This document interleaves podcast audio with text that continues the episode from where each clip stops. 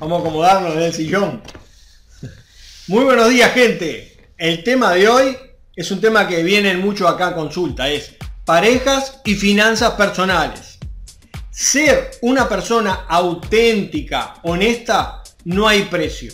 Cuando en una pareja hay cosas guardadas, cosas ocultas, habría que reevaluar la situación.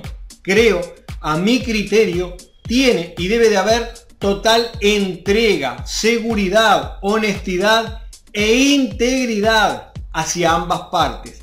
Creo que es la única forma, manera en que funcione la relación por siempre o casi siempre y de una mejor manera.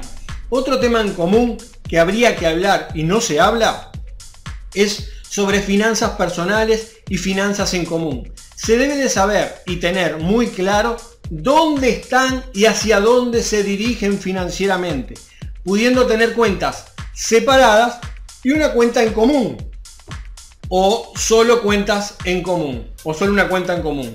En lo que decidan como pareja está bien. Lo que sí es importante es tener claridad con total verdad, honestidad e integridad de sus puntos de partida y hacia dónde se dirigen en lo personal como pareja. La ruta, tener muy clara la ruta de, de vida de la pareja. Debe de estar bien y claramente definida. Una buena relación es poder tener bien claro el cuadro, la situación completa y poder administrarse entre los dos, entre ambas partes. En qué sí o en qué no van a hacer con ese dinero. Si se puede ahorrar y en qué invertirlo. Cada parte de la pareja debe y tiene que poder mantener la casa en su totalidad como única persona, con su fuente de ingresos.